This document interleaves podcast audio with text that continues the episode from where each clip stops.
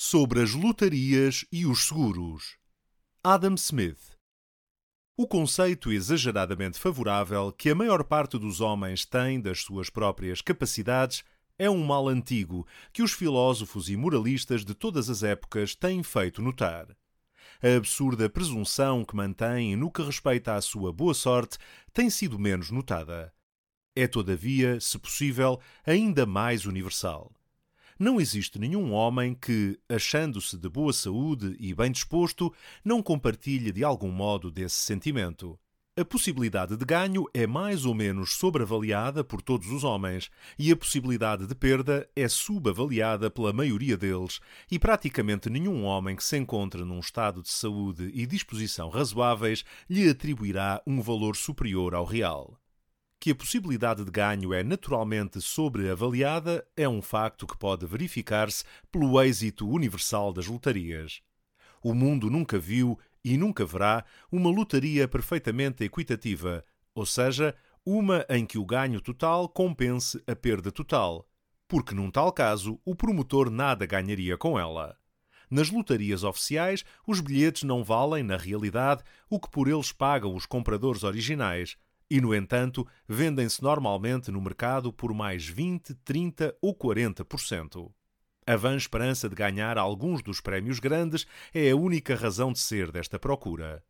Mesmo as pessoas mais sensatas têm dificuldade em considerar uma loucura o pagamento de uma pequena soma em troca da possibilidade de ganhar 10 ou 20 mil libras, mesmo que saibam que essa pequena soma é talvez 20 ou 30% superior ao valor daquela possibilidade. Numa lotaria em que nenhum prémio excedesse as 20 libras, ainda que, em todos os outros aspectos, se aproximasse muito mais da perfeita equidade do que as lotarias oficiais correntes, não haveria tamanha procura de bilhetes. A fim de aumentar as probabilidades de obter um dos prémios grandes, muita gente compra vários bilhetes e outros compram pequenas parcelas em número ainda maior.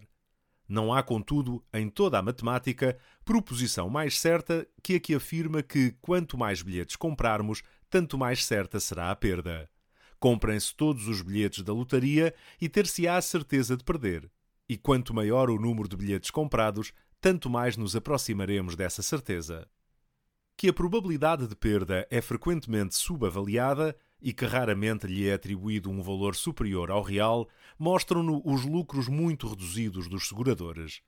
Para que os seguros, quer contra o fogo, quer contra riscos marítimos, possam de algum modo constituir um negócio, o prémio médio deve ser suficiente para compensar as perdas médias, para pagar as despesas de administração e para proporcionar um lucro igual ao que poderia obter-se com o mesmo capital quando empregado em qualquer outro ramo de atividade. A pessoa que não paga mais do que isto não paga, evidentemente, senão o real valor do risco, ou seja, o preço mais baixo a que, em condições razoáveis, pode esperar efetuar o seguro.